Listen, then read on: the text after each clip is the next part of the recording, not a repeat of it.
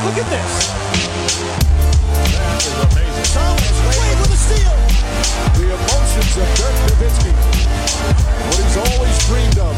Hoping to have another chance after the bitter loss in 2006. Watch the play.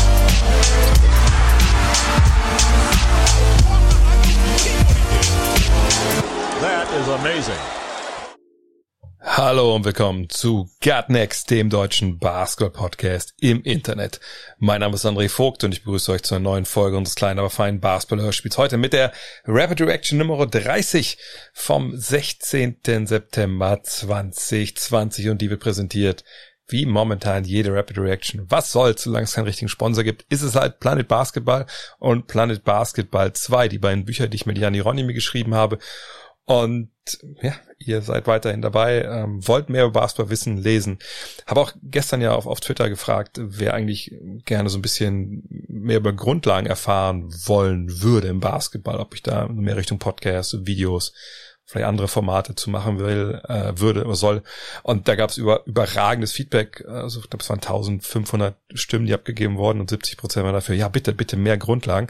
Und auch wenn jetzt Planet Basketball und Planet Basketball 2 natürlich keine, keine Lehrbücher sind in dem Sinne. Ähm, sie geben euch auf jeden Fall einen unglaublich guten Einblick in die jüngere und auch ein bisschen weiter her seiende Basketballgeschichte. Und wenn ihr zum Beispiel relativ jung seid und sagt, ich habe jetzt The Last Dance gesehen, also krass, hatte ich gar keine Ahnung, ähm, wie, wie krass Michael Jordan war.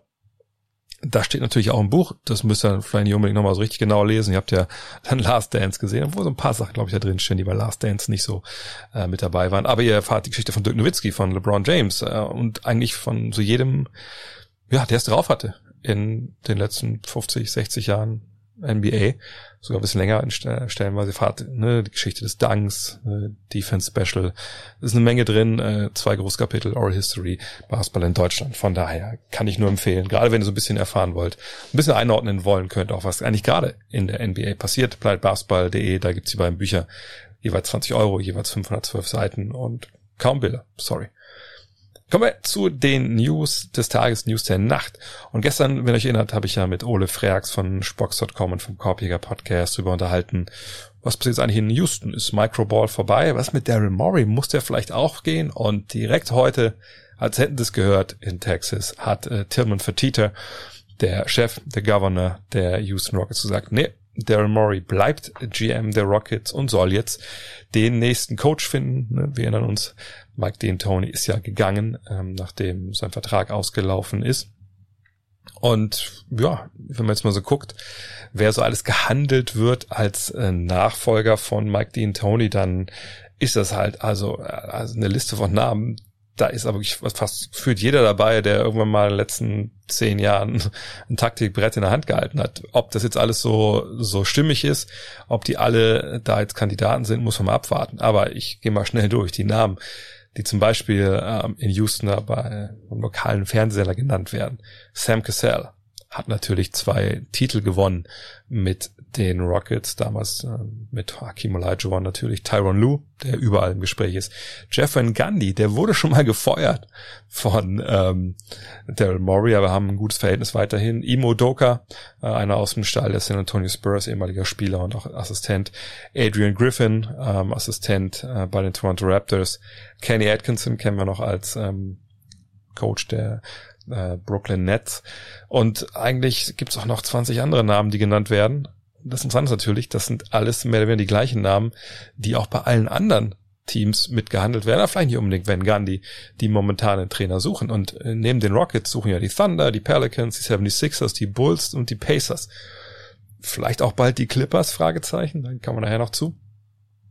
Und ich bin echt gespannt, ähm, was das dann für, für ein Markt nachher ist. Also wer dann vielleicht mit jemand nächstes Jahr tanzen muss, mit dem er einfach eigentlich nicht zum Ball gehen wollte. Und ob die Rockets nach all dem, wie sie da Basketball gespielt haben, nach den Problemen, die sie auch hatten mit ihren beiden Superstars, ne, stilistisch äh, und auch so, wer sich da dann, ob sie den Mann bekommen, sag ich mal, den sie wollen und wen sie überhaupt wollen. Das wird eine super, super interessante Sache und das gilt es wirklich zu beobachten.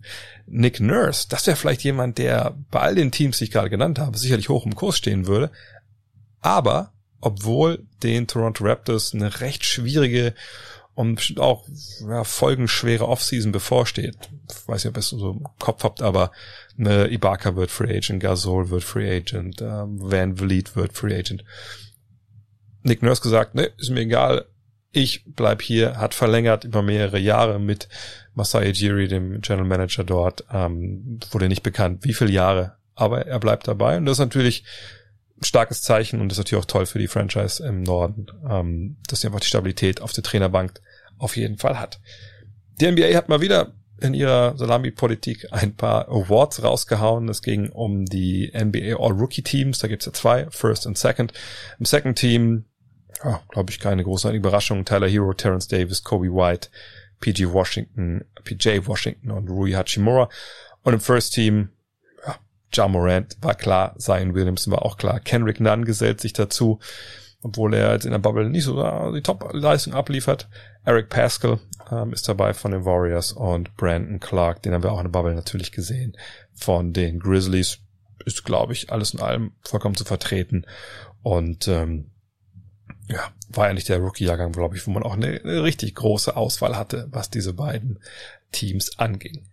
Aber kommen wir natürlich zu den Ereignissen der vergangenen Nacht. Und wenn ihr gestern Abend bei der Zone dabei wart, dann wisst ihr, ich habe ja Heat gegen Celtics zusammen mit dem Kollegen Alex Stüter kommentiert. 117 zu 114 ging's aus für Miami in einem, ja, äh, richtig, richtig, und ich, ich wehre mich oft gegen diese äh, Superlative, aber es war ein richtig, richtig geiles Basketballspiel. Also da, da gibt's auch kein Vertun das war wirklich genau das, warum man eigentlich Playoff Basketball geil findet, warum man es halt guckt. Es ging hin und her.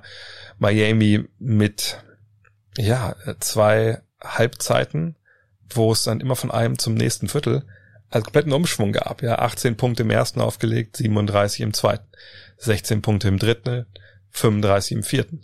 Und dann natürlich noch in Overtime 11 aufgelegt. Und da waren es halt drei mehr, nur acht bei den Celtics und das war im Endeffekt der Unterschied. Äh, 117 zu 114 Nachverlängerung, wie gesagt, für die Heat. Und äh, wie gesagt, unglaubliches Spiel. Allein die Zahlen, wenn man sie sich anschaut, ähm, sagen da schon viel aus, ja.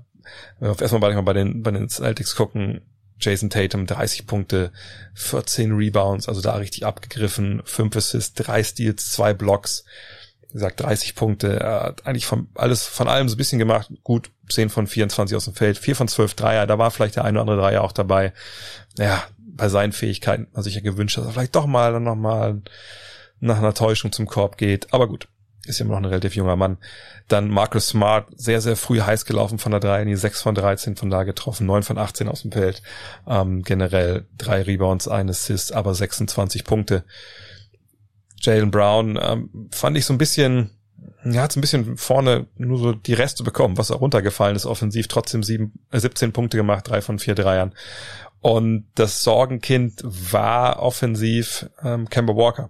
Sechs von 19 aus dem Feld, eins von neun Dreiern, ähm, klar, sechs Assists, alles gut.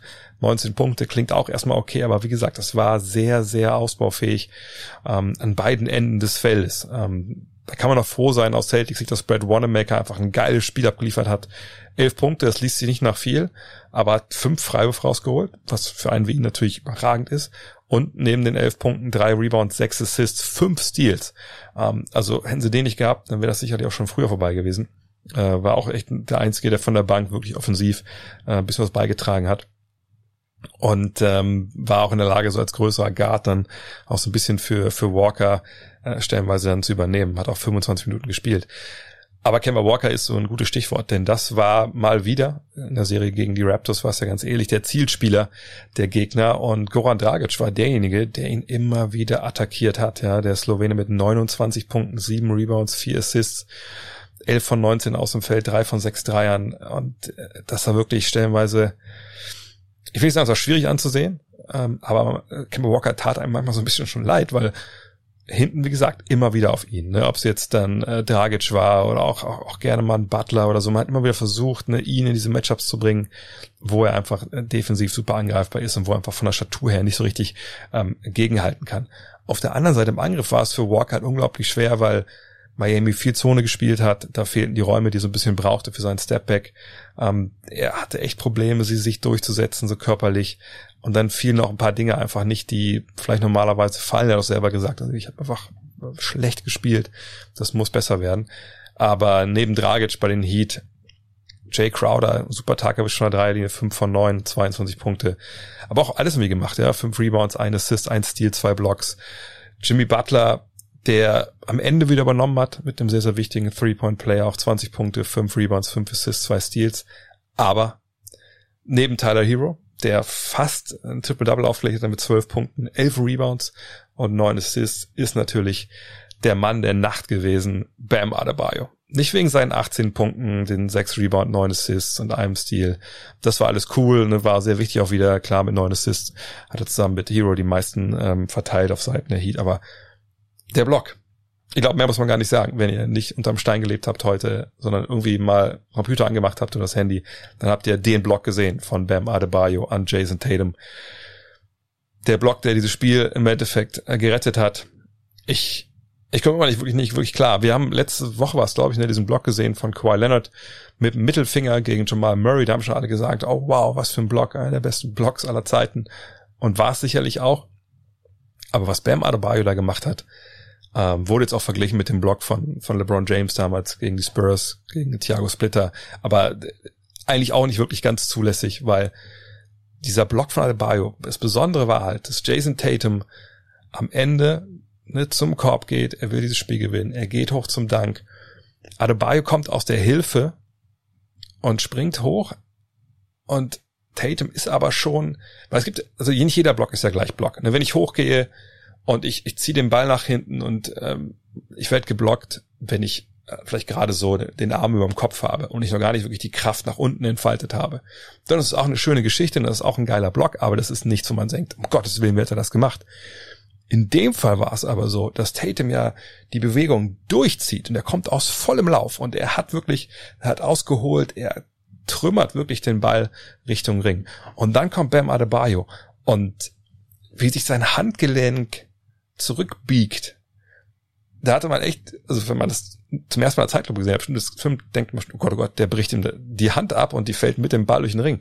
Aber ich weiß, ich muss, muss echt mal nachfragen, vielleicht mal bei so einem Zoom-Call, was der eigentlich so krafttechnisch im Kraftraum macht für seine Handgelenke, aber er blockt nicht nur diesen Ball, sondern er drückt ihn halt auch dann raus, obwohl, wie gesagt, die Hand nach hinten wegknickt und verhindert halt den Sieg der Celtics. Also es ist ein unglaublicher Block und so was habe ich auch in den über 20 Jahren, die ich jetzt hier diesen Job mache, äh, noch nicht gesehen. Klar hat man wichtige Blogs gesehen, wie gesagt, LeBron James oder Chase Down Blogs oder irgendwas.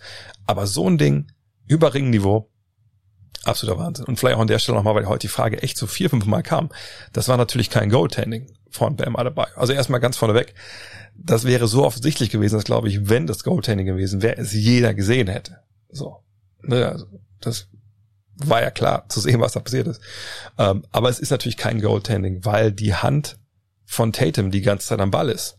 Es ist ja kein Wurf in dem Fall. Und selbst wenn der Ball im Fallen war, weil er ihn runterdrückt, die NBA-Regel sagt klar, dass ein Field Goal, also um halt wirklich dann auch zum Goal 10 zu führen, beginnt halt erst in der per Definition, wenn der Ball im Flug ist, ist er in dem Fall natürlich nicht. Deswegen natürlich äh, ganz klar die richtige Entscheidung gewesen und äh, unfassbares Play. Und wenn wir dachten, das war der Schocker der Nacht, also ich weiß, dass Alex und ich da nach Hause gefahren sind und dachten, oh krass. Äh, aber wir hatten schon recht, wir meinten beide, das wird ein Blowout in Spiel 7, ähm, was danach kam. Aber ähm, das war dann nicht der größte Schocker der vergangenen Nacht, dass Bam Adebayo da den guten Jason Tatum so abgeräumt hat. Aber natürlich muss es heute, ihr wartet alle drauf, um Spiel 7 in der aus der vergangenen Nacht gehen. Natürlich das Spiel der Nuggets gegen die Clippers. Und da heute auch Mittwoch ist, gibt es wahrscheinlich keinen besseren, mit dem ich mich heute darüber unterhalten könnte, was da gestern passiert ist und wo die Gründe lagen für das Ausscheiden des mit großen, vielleicht dem größten Titelfavoriten, den LA Clippers. Hallo Julius Schubert. Hi. Just a Kid from Germany ist wieder mit dabei. Wir wollen heute so ein bisschen schauen, wie gesagt, was ist da gestern passiert. Nicht nur in Spiel 7, weil es gab ja auch ein paar Spiele davor, die auch mitentscheidend waren, warum es da bei den Clippers jetzt zum Super-GAU kam. Und Julius, wir haben es eben schon kurz im Aufmal thematisiert. Ich habe zum ersten Mal so das Gefühl, jetzt bei allem, was wir bisher so besprochen haben, dass wir das, was da nicht nur gesagt, heute Nacht passiert das, sondern auch schon in Spiel 6 und Spiel 5 wahrscheinlich auch, dass wir das nicht alles nur mit X's und O's, also mit Taktik wirklich erklären können. Aber fang mal an, was hast du gesehen, wenn du dir die Spiele angeguckt hast? Sagen wir mal ab Spiel 5, was wirklich ausschlaggebend war, dass die Clippers diese Serie verloren haben gegen die Denver Nuggets. Ja, so ein, so ein Ausscheiden von vor allem so einem starken Team, das hat natürlich immer mehrere Faktoren. Das lässt sich nicht runterbrechen auf, auf eine oder zwei Sachen. Das hat ganz vielseitige, ganz, ähm, und auch am Beispiel der Clippers ganz vielseitige Faktoren. Ich denke, einer der Hauptgründe ist auf jeden Fall Coaching. Also ich bin eigentlich ein Fan von, von Doc Rivers, der macht einen guten Job, aber hat in diesem Jahr und vor allem jetzt auch in dieser Playoff-Serie nicht wirklich überzeugen können. Das geht los mit äh, gewissen Lineups, mit, mit, mit taktischen Sachen, mit, mit den, seinem Spielsystem. Wenn man sich zum Beispiel anguckt, wie man, wie man jetzt speziell in Spiel 7 Nikola Jokic verteidigt hat, dass man ihn wirklich getrappt hat, dass man versucht, ihn, ihn zu doppeln, wenn er, wenn er am Post ist. Und das einfach was ist, was überhaupt nicht geklappt hat gegen Nikola Jokic, weil er so ein guter Passspieler ist und so ein guter Playmaker und so eine gute Vision hat, dass dass man da mal für mal bestraft wurde. Und, und ich finde es auch ein bisschen krass, dass, dass Doc Rivers es nicht geschafft hat, jetzt, wie viele Spiele hatten die, hatten die Clippers jetzt in den Playoffs? 13 Spiele? Sechs, sechs gegen Dallas, sieben gegen die Nuggets. Dass er es nicht geschafft hat, seinem Team wirklich beizubringen, wie sie das Pick and Roll verteidigen. Man hat jetzt das siebte Spiel gegen Denver und man hat es nicht geschafft, in diesen sieben Spielen eine gute Pick and Roll Coverage auf die Beine zu stellen da sind dann immer noch Misskommunikationen. Da weiß man dann immer noch nicht, soll man switchen, soll man nicht switchen, trappt man, wo kommt die Hilfe her und, und dann haben sie was gemacht, zum Beispiel, sie haben dann in diesen äh, Jokic und, und Murray Pick and Roll haben sie dann angefangen, Murray zu doppeln und Jokic ist jedes Mal geslippt und dann hast du halt jedes Mal eine Jokic, also du hast jedes Mal eine 4 gegen 3 Situation für Denver mit Jokic, der den Ball hat. Und das ist was, wo du jedes Mal verlierst, weil jedes Mal entweder jemand cuttet oder, oder es gibt einen freien Dreier und das ist einfach was, wo man, wo man dann wirklich sagen muss, da hat es dann am Coaching gelegen. Und dann, wenn man sich anguckt, man hat Lineups spielen lassen mit, mit Lou Williams und Montrezl Harrell, die beide defensiv unspielbar waren. Ja, Subac da defensiv, wo man dann überlegt hat, okay, hätten wir vielleicht, hätten wir vielleicht ein bisschen mehr Smallball spielen können. Und, und defensiv, Denver hat eine gute Offensive. Ich möchte da auch absolut nicht sagen, dass, dass das ein leichter Job war gegen Denver. Aber was die Clippers da defensiv veranstaltet haben, vor allem mit so einem, mit solchen Erwartungen, auch die man auch vor allem vor der Saison an diese Clippers Defense hatte, ist es echt äh, einer der Hauptgründe. Äh, vor allem, wenn man überlegt, sie haben es ja auch immer wieder gezeigt, auch gegen Dallas müssen wir sagen. Klar, das waren sechs Spiele, auch da hat man so ein bisschen überlegt, oh, warum haben die eigentlich immer so diese Aussetzer? Ja, warum lassen sie sich da eine große Führung? Ja, bei Luka Doncic's Wunderspiel war es ja auch so, dass sie eine große Führung hergeschenkt haben. Warum ist das so? Warum können die dann stellenweise einfach so, so eine Blutung nicht stoppen? Und ähm, ich, ich gebe dir vollkommen recht. Ich hätte auch eher erwartet, dass man wirklich mal klein spielt. Gut, das kann man sagen, wenn John Michael Green drauf ist, ist man ja ein bisschen klein, ne, aber ich dachte vielleicht noch, noch ein bisschen kleiner einfach wirklich, ne, ähm, dass man einfach sehr agil ist, dass man viel switcht, dass man gar keine Räume anbietet. Wenn ich erinnere, gegen ähm, die Mavs haben das ja dann auch so gemacht in Spiel 6, dass man viel aggressiver rausgegangen ist auf einmal auf, auf Doncic ja, und ihm da ja. wirklich auch ne, die Luft zum Atmen genommen hat. Das, und ich, aber ich gebe dir vollkommen recht, alles, was sie versucht haben, jetzt so nach den ja, ersten vier Partien, lief dann irgendwie total ins Leere oder es funktionierte eine Zeit lang und sie hatten eine Zeit lang vorne diese Pace, das hat ja auch Doc Rivers oft thematisiert, also diese, diese Geschwindigkeit in den Aktionen. Nicht nur, dass man jetzt keine Ahnung, schnell zum Korb zieht, sondern dass man schnell von A nach B läuft vorne, dass man schnell in die, in die Aktionen reinkommt, dass man eine schnelle Entscheidung trifft. Und dann haben sie aber an beiden Enden des Feldes immer wieder komplett den Faden verloren. Und das, da gebe ich dir auch recht, das ist auch was, was man sicherlich auch dem, und ich würde nicht nur Doc Rivers da jetzt rausnehmen, sondern ich würde den ganzen Trainerstab ja, mir anschauen. Und wenn man überlegt, wer da eigentlich sitzt, ich meine, da sitzt Tai Lu neben ihm, hm, auch ein Meistercoach, also wir haben Assistant und wir haben Cheftrainer, die beide einen Ring am Finger stecken haben. Wir haben Sam Cassell, einer, der als Spieler zwei Ringe gewonnen hat und ebenfalls, äh, einer ist da sicherlich auch beim nächsten Mal, wo man Headcoach sein will. Und die haben es alle nicht hinbekommen, irgendwie da einen stringenten Plan zu entwickeln. Und ich frage mich da wirklich, also gerade defensiv, warum das so ist, denn ich weiß, dass wir ähm, noch kurz vor der Corona-Pause hatten wir einen Showcase beim Spiel der Clippers gegen die Lakers, glaube ich. Und ähm, wenn ich mich erinnere, war ich dann auch der Experte und habe hab zumindest mitgearbeitet bei der Analyse vorher. Und ähm, da habe ich mir viele Defensiv-Possessions angeguckt von den äh, Clippers. Und während der Saison war das stellenweise ja, wie gesagt, die haben auch viele Aussetzer gehabt, ne, diesen bestimmten, diesen berühmten Schalter, den sie umgelegt haben oder nicht. Aber während der Saison, was die einfach super gemacht haben, war eben dieses, ey, wir sind super aggressiv draußen, wir kommen ganz krass in die Hilfe rein, wir stehen stellenweise mit fünf Mann rund um die Zone, wirklich mit einem Bein in der Zone. Ne? Also klar, am Ball bisschen nicht am Ball, aber sonst stehen wir alle in der Zone. Und egal wie schnell du passt, wir sind immer da, wir laufen gute Closeouts wir werden nicht geschlagen. Und du musst halt echt gucken, wie du das hinbekommst.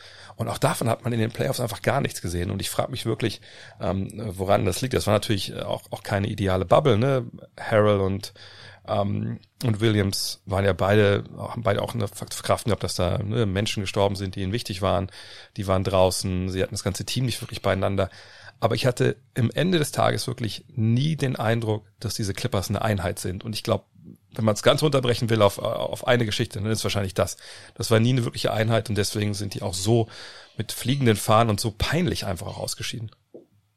Ja, auf jeden Fall. Also da stimme ich dir 100% zu. Dieses, ähm, dass sie halt keine Einheit waren, dass da die Teamchemie nicht wirklich da war. Ich weiß nicht, ich, ich, ich weiß nicht, woran es. Ich weiß nicht, ob es daran gelegen hat, dass dass dieser echte Leader, wirklich dieser echte Anführer gefehlt hat. Ich, ich, ich, für uns ist es natürlich schwer zu, zu bewerten, weil wir halt nicht hinter den Kulissen mit dabei sind. Ja. Aber das wirkt jetzt schon zumindest auf dem Feld so, als ob das nicht, als ob das nicht eine Einheit ist. Wenn man das mit anderen Teams vergleicht, dann, dann sind da schon klare Unterschiede sichtbar. Genau, das ist auch ein Punkt. Ich glaube, da müssen wir nochmal ganz klar ansetzen, weil klar, was so in der Kabine passiert, was auf der Bank passiert, sieht man ja auch oft dann halt nicht, weil keine Kamera drauf äh, zeigt.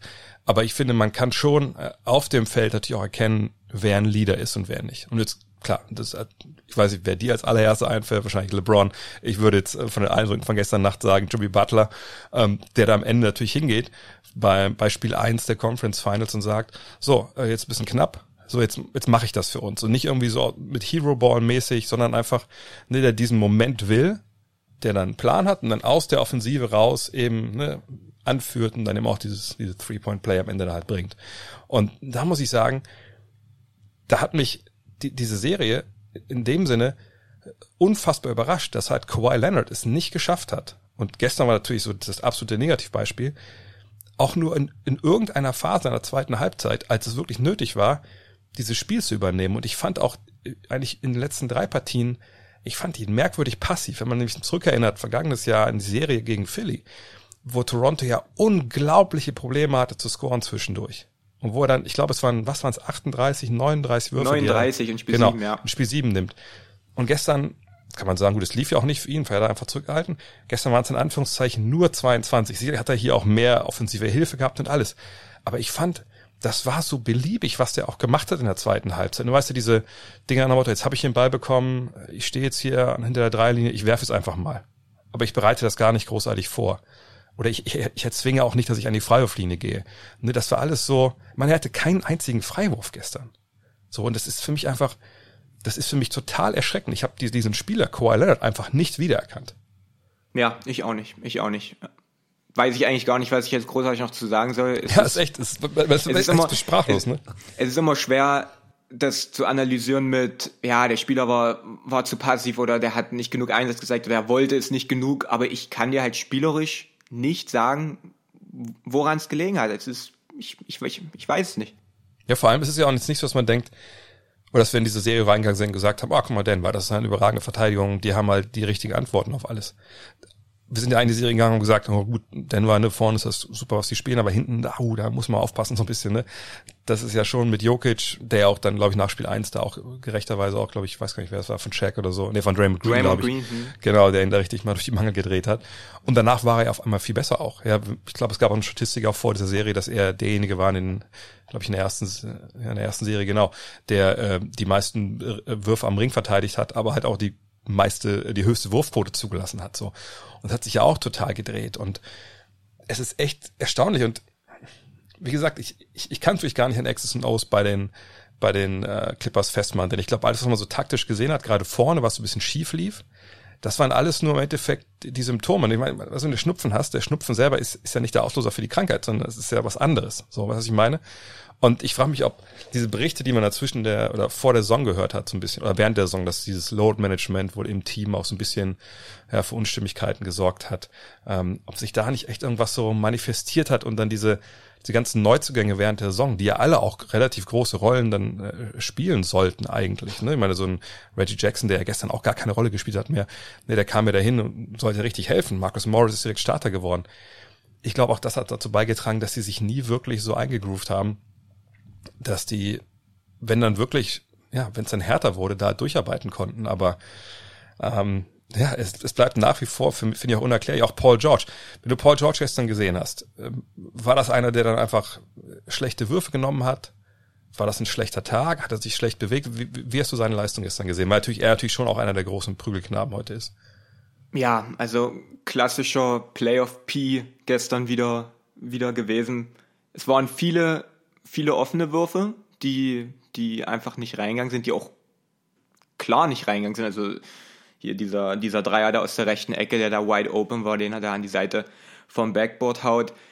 Ähm, ich habe dazu ein Video gemacht zu Paul George vor zwei Wochen, wo ich quasi ein bisschen geschaut habe, ob Paul George, wenn er so spielt, wie er gegen Dallas gespielt hat, zum Problem werden könnte für die Clippers. Und so hat sich das jetzt im Endeffekt herausgestellt, weil er nicht großartig anders gespielt hat. Bei Paul George ja, ist halt, ist halt schwer zu sagen. Also Paul George ist, ist keine erste Option von einem, von einem Container, das ist, das ist ganz klar. Aber er spielt halt oft so. Er spielt halt oft so wie eine erste Option und das hat, denke ich, auch was mit dem offensiven System von Doc Rivers zu tun, weil es halt, weil es halt nicht Ball-Movement großartig, also klar, doch schon Ball-Movement, aber man läuft nicht so viele Setplays. Mir kam es eher so vor, als ob das offensiv zwischen, zwischen Kawhi Leonard, zwischen Paul George und auch Marcus Morris und Lou Williams. Das ist eher so eine, du bist dran, dann bin ich wieder genau. dran, dann bist du dran, Offensive. Und das ist halt was, was Paul George nicht unbedingt liegt, dass er halt, also, dass er halt für sich alleine kreieren muss. Und ja, und das hat sich gegen Dallas genauso wieder, wieder rausgestellt und ich weiß nicht, was mit Paul George und Playoff-Spielen auf sich hat, dass er da, dass er da abtaucht. Letztes Jahr, vor die letzten beiden Jahren hat er wie ein Top-10-Spieler gespielt und jetzt auf einmal in diesen Playoffs. Gut, was natürlich sagen, kann, wenn ich da mal einhaken darf, ähm, wenn man auch gerade mal vergleicht, wenn man zwei Sachen vergleicht, zum einen natürlich, wie Denver angegriffen hat, diese ganze Serie und die Clippers und jetzt, wenn man auch gesehen hat, gerade auch dann das Spiel davor gestern Miami. Miami eine Mannschaft, die viel so mit Read and React ne, arbeitet. Also als, Spiel, als Spieler, ich laufe abseits des Balles, einen Cut oder ich laufe auf einen, einen indirekten Block zu und ich lese, was Verteidigung macht und dann reagiere ich. Und das wäre im Idealfall für Paul George. Hm. Genau, bis alle fünf auf dem Feld dann, ah okay, wenn der Verteidiger so spielt und der Paul läuft da hinten in diesen Block rein, dann macht er das und das, weil wir alle das gleiche lesen so. Und das ist ja bei den Clippers überhaupt gar nicht zu sehen gewesen. Es war immer nur rumgestehe, es gab mal so eine Aktion am Ball und die anderen haben zugeguckt. Nur das wirklich dieses, jetzt mach du, jetzt mach ich. Ähm, das ist das eine. Und das andere ist, wenn man es dann mit den Nuggets vergleicht, die ja auch jetzt nicht unbedingt ne, The Beautiful Game da zelebrieren. Aber die haben natürlich zwei Jungs, die beide Playmaker sind und beide aus dem Pick and Roll dann kreieren. Du hast schon angesprochen, auch dieses Doppeln gegen Jokic, wie sie das bestrafen konnten, weil sie die Passfähigkeiten haben und eben auch für die anderen spielen. Und jetzt kann man sagen, gut, der Kawhi hat er sechs Assists gehabt. Mit Sicherheit hat er die gehabt. Aber wie viele von denen waren wirklich ich reagiere auf die Verteidigung, ich habe eine Hilfe gezogen, ich habe mir vorher überlegt, was ich mache, damit der Mitspieler frei ist. Und ich glaube, ein Satz, den äh, Leonard danach gesagt hat, viel redet er immer nicht, aber das fand ich schon bemerkenswert, denn wenn du ausscheidest und der vermeintlich beste Spieler deines Teams und MVP-Kandidaten alles dann sagt, naja, so Basketball-IQ-mäßig, da müssen wir aber noch eine Menge darauf packen. Ne, wir laufen nicht zu den richtigen Stellen, wir treffen nicht die richtigen Entscheidungen. Und wie gesagt, wenn er das sagt, der sonst eigentlich gar nichts sagt, dann ist das wirklich bezeichnend dafür und dann spricht es auch dafür, dass ja, nochmal, dass sie einfach keine offensive Identität ähm, entwickelt haben und dass diese Mannschaft wahrscheinlich einen Playmaker braucht. Ja, ja, genau, zu diesem, zu diesem Kawhi Leonard Thema, was Playmaking angeht. Es gibt einen Unterschied zwischen, zwischen Spielern, die auf die Defensive reagieren mit, mit Passing, wenn sie unter Druck gesetzt werden und Spielern, die eine Defense manipulieren können. Und das habe ich gleiches Beispiel wie bei Janis. Es ist, Janis zieht zum Korb und, und wer dann halt frei wird, der wird angespielt. Aber Janis kann nicht, kann nicht äh, lesen, wenn er, wenn, wenn er jetzt ähm, das macht, dann wird das passieren und dann kann er den freispielen, sondern es ist eher so ein Reagieren. Und genau das gleiche ist halt mit Kawhi Leonard. Und das ist auch eine Sache, die denke ich vor der Saison bei all dem Lob, den, den die Clippers natürlich bei, bei allem Lob, das die Clippers bekommen haben für, für den Kader, den sie zusammengestellt haben, das war, denke ich, ein Thema, worüber nicht genug geredet wurde, dass quasi dieser Playmaker fehlt. Und klar, Kawhi hat sich verbessert über die komplette Saison. Er ist zu einem guten Playmaker geworden. Aber die große Frage ist, ist ein guter Playmaker wie Kawhi genug, dass er quasi der beste Playmaker in deinem Team ist? Und ja. wenn man sich die 30 ersten Playmaking-Optionen von den, von den 30 Teams anguckt, die, die in der NBA sind, dann ist Kawhi da nicht überdurchschnittlich gut. Und da ist halt die Frage, ob man, ob man da dann auch Lücken in der Roster-Konstruktion hatte. Ich meine, vor allem, wenn du siehst, dass äh, Jokic gestern 13 Assists hatte und die erste fünf der Clippers hatte 14, naja, dann spricht das halt da schon Ben. Interessanterweise heute, als ich im Zug aus München zurückgefahren bin, habe ich einfach mal so halb verträumt an der Trade Machine geguckt, ob sie eigentlich Chris Paul holen können zu den Clippers. Weil genau so ein Typ fehlt denen natürlich. Ne? So als dritter, so ein dritter Typ, weil müssen wir auch nicht überreden. Patrick Beverly hatte auch sechs Assists, keine Frage. Ähm, und so die Zahlen waren ja auch okay. Kann von dem sonst halten, was man möchte, aber das ist eben auch kein Playmaker. Das ist keiner, ne, der, der vorne für andere kreiert, der auch mal sagt, du stellst dich da, du stellst dich dorthin. Und ähm, vielleicht haben wir diesen weil diese Probleme hat man natürlich schon gesehen, äh, ne? auch vor der Saison hat das angesprochen, wir haben es auch in der Preview, glaube ich, gehabt, in der Five. Äh, aber ich dachte nicht, dass sich das so krass manifestiert. Und wenn man überlegt, sie haben ja auch 3-1 geführt, also es ist auch nicht so, dass, dass das überhaupt gar nicht funktioniert hat. Äh, es gibt sicherlich, wenn man dieses Spiel oder diese, diese letzten drei Spiele, wenn wir die 30 mal, äh, 10 mal laufen lassen, die drei Spiele, dann gewinnen wahrscheinlich die, die Clippers, weiß ich nicht, sechs Mal davon. Ja, und sie haben ja auch ne? hoch geführt immer. Ja, also, klar. Sie haben ja auch zweistellig in, in Spiel 7 geführt. Ja, ist echt, ist echt verrückt. Vor allem, weil es natürlich, ähm, wenn wir mal einen kleinen Ausblick wagen, ist natürlich auch jetzt eine, echt eine krasse Situation für, für die Clippers an sich ist. Sind eigentlich so wirklich Neuzugänge nächstes Jahr werden sie nicht präsentieren können, da bin ich mir relativ sicher, außer sie, sie brechen irgendwie was richtig krass auf, aber, aber so trade-mäßig kannst du ja quasi nur äh, Leonard oder, oder George traden und das, das machst du natürlich nicht. Ja, man hat Shemet und, und Subac, aber die, die haben jetzt auch nicht den krassen Wert. Ja, vor allem verdienen die nicht nur Geld, ne? du musst immer zusammenpacken mit jemandem, das passt und das Krasse ist ja wirklich, dass äh, die Verträge von Leonard und, und von George ja so strukturiert sind, dass die nach der nächsten Saison äh, Free ja. Agent werden können. Heißt, sie haben eigentlich nur zwei Jahre gehabt, wo sie mit diesem Duo sicher, also sicher, aber um die Meisterschaft spielen können, ne, in Ruhe, aus dem Management auch arbeiten kann in Ruhe und angreifen können. Und das hat dieses Jahr nicht geklappt. Also haben sie schon mal 50 Prozent der Zeit ist schon ja. mal weg. Und, und Draftpicks hat man ja auch nicht in naher genau, Zukunft. Die, haben ja alle, die hat alle, haben die Thunder. So, von daher bin ich, bin ich echt super gespannt. Also ich denke wirklich, dass man eigentlich keine großartige Wahl hat. Aber sicherlich wäre es an anderer Stelle noch ein bisschen genauer beleuchten. Aber ich glaube nicht, dass sie eine große andere Wahl haben, als zu sagen, okay, wir haben eine Menge Jungs unter Vertrag, ein paar werden Free Agent, die müssen wir eigentlich schon halten und dann geht's los, wie letztes Jahr halt auch. Okay, wer hat schon genug Geld verdient, kann halbwegs Basketball spielen, hätte Bock bei uns dabei zu sein. Und am besten ist noch, wenn er vielleicht Point Guard spielt. So, das wird wahrscheinlich dann die, die Ausrichtung im Sommer sein. Deshalb halte ich auch diese Aussage von Paul George hier im Nachhinein von wegen, es war keine Championship oder Bass-Saison für, für fragwürdig. Ja, ja. Also ich will dem da nicht unterstellen, dass er lügt, aber ich also das ist auch das PR. In das meinen PR. Man sagt das einfach, ne? Hm? Was PR. Man sagt hm? das einfach, damit ja, die Presse genau. Ruhe gibt, ja. so, ne? Ähm, aber jetzt natürlich gar nicht über die Nuggets gesprochen. Wir müssen natürlich einmal kurz über die Nuggets sprechen. Was, wir haben jetzt gerade das gleiche gemacht, was ganz Twitter gerade heute ganz Tag macht. Wir schlagen nur oder wir analysieren nur die Clippers.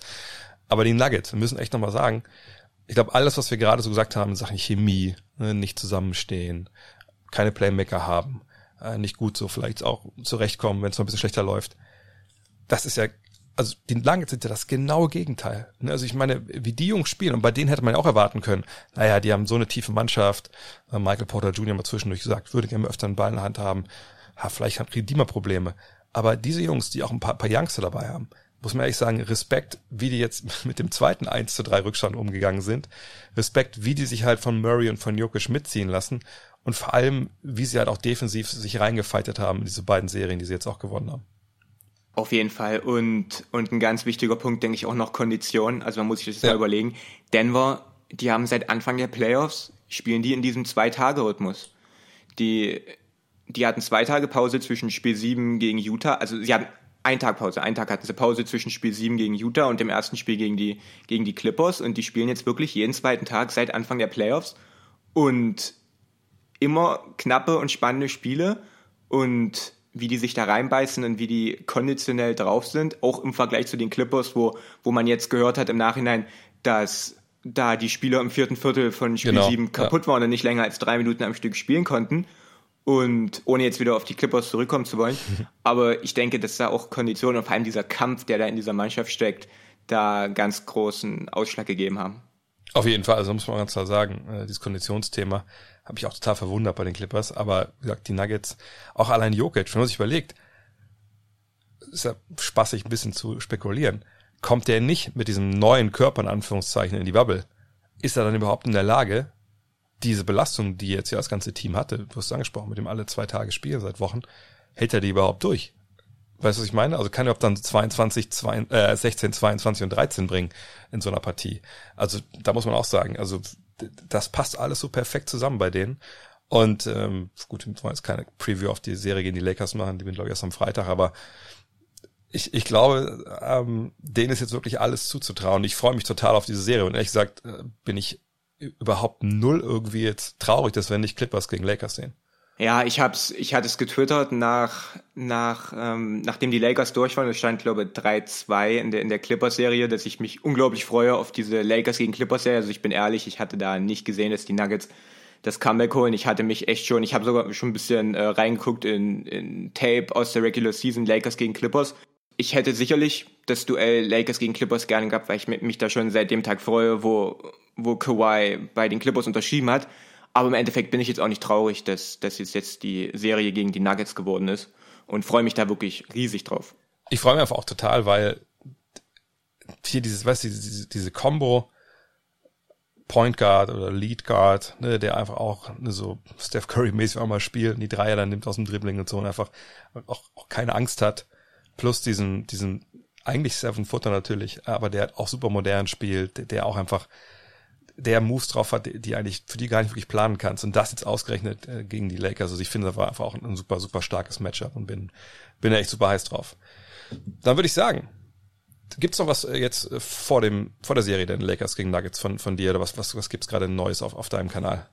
Ja, ich habe ein Video hochgeladen, wie, wie Kemba Walker in den Playoff dominiert, was lustigerweise hat er das seit, seitdem nicht mehr gemacht, was immer relativ, relativ witzig ist, wenn man dann so ein Video macht und dann, ja, und genau dann ist ein Video zu, zu Playoff Rondo, worüber wir auch letzte Woche im Podcast geredet haben, äh, habe ich gestern veröffentlicht, wo ich einfach ein bisschen, ein bisschen gucke, wie er den Lakers weiterhilft und und übermorgen kommt dann ein äh, langer Breakdown, wie halt, ähm, warum die Milwaukee Bucks quasi gescheitert sind an dem Miami Heat. Das ist auch schon eine Serie, die jetzt eine Weile her ist. Wir sind ja jetzt auch schon mitten in der, in der neuen Miami-Serie, aber das ist auch ganz interessant zu gucken, wie da Playoff Budenholzer und Playoff Janis und woran es da wirklich gelegen hat. Also ein paar sehr interessante Projekte.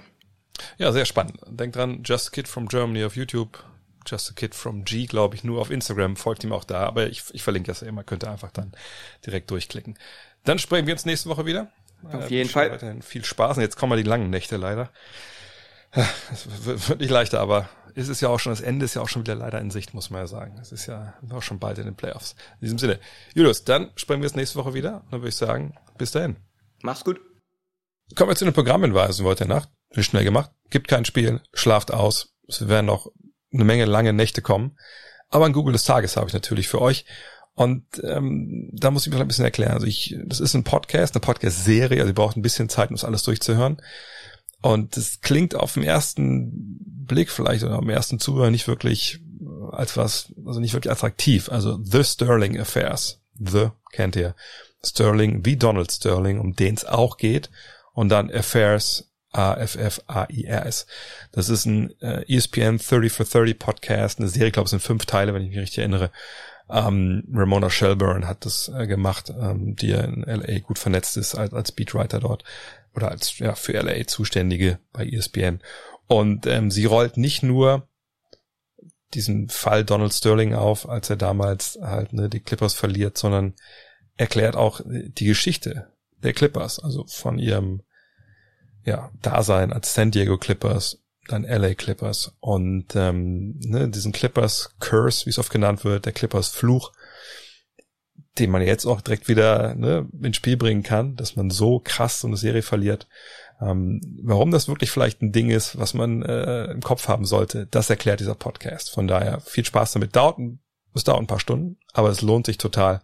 Und wenn ihr dafür dann ein, zwei Rapid Reactions weniger hört, dann bin ich euch gar nicht böse, weil das ist richtig, richtig gute Arbeit von Ramona Shelburne. In diesem Sinne, das war's für heute.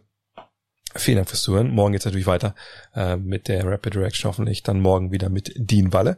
Und äh, ja, Playoffs gehen jetzt Schlag auf Schlag. Ähm, wie gesagt, nutzt die Nacht, um ein bisschen durchzupusten. Und äh, heute habe ich was für euch. Ah, ich habe mich mir entschieden, ich rufe ja immer nach jeder Rapid Reaction auf, so, ah, ne, Leute sollen doch gerne ne, die, die Posts teilen auf Twitter, auf Instagram, auf Facebook äh, oder retweeten, wie man das jetzt dann im jeweiligen äh, Medium heißt. Und heute habe ich gedacht, ach komm, ich verlose einmal NBA 2K21 ähm, unter allen, die das in den diversen Social Networks halt machen. Also ne, jetzt nicht einfach nur liken, das, das, das reicht dann nicht. Äh, einfach nur retweeten, würde ich sagen, reicht auch nicht, sondern wenn ihr das teilt, wenn ihr das äh, shared bei Instagram oder retweetet, dann einfach auch mit ein bisschen was, ne, mit einer Empfehlung für eure Leute, warum die denn auch vielleicht da mal reingucken sollten bei Got Next, bei der Rapid Reaction. Also es geht um den Post jetzt hier für diese Rapid Reaction. Wenn ihr jetzt fertig gehört habt, geht auch hin je nachdem, wo ihr es machen wollt, wo ihr mir folgt, instagram.com slash drehvogt, facebook.com slash drehvogt oder twitter.com slash drehvogt. Alle anderen haben es ein bisschen schwerer, weil die können nichts scheren, aber keine Angst, es gibt jetzt nächsten paar öfter mal ein Gewinnspiel hier. Und dann, äh, ja, gebe ich ein, zwei Tage Zeit und wenn er es dann, dann gucke ich mal hin, lass mir so online so eine, äh, ja, so Zufallsgeneratoren, lass mir eine Zahl aus, raushauen und dann äh, verlose ich. Dann frage ich euch, welche ähm, Version ihr braucht, äh, PS4, oder ähm, Xbox und da kriegt ihr das von mir. In diesem Sinne, bis morgen, wieder bei God Next. Hello. Look at this. The emotions of Dirk Nowitzki. What he's always dreamed of, hoping to have another chance after the bitter loss in 2006. Watch the play.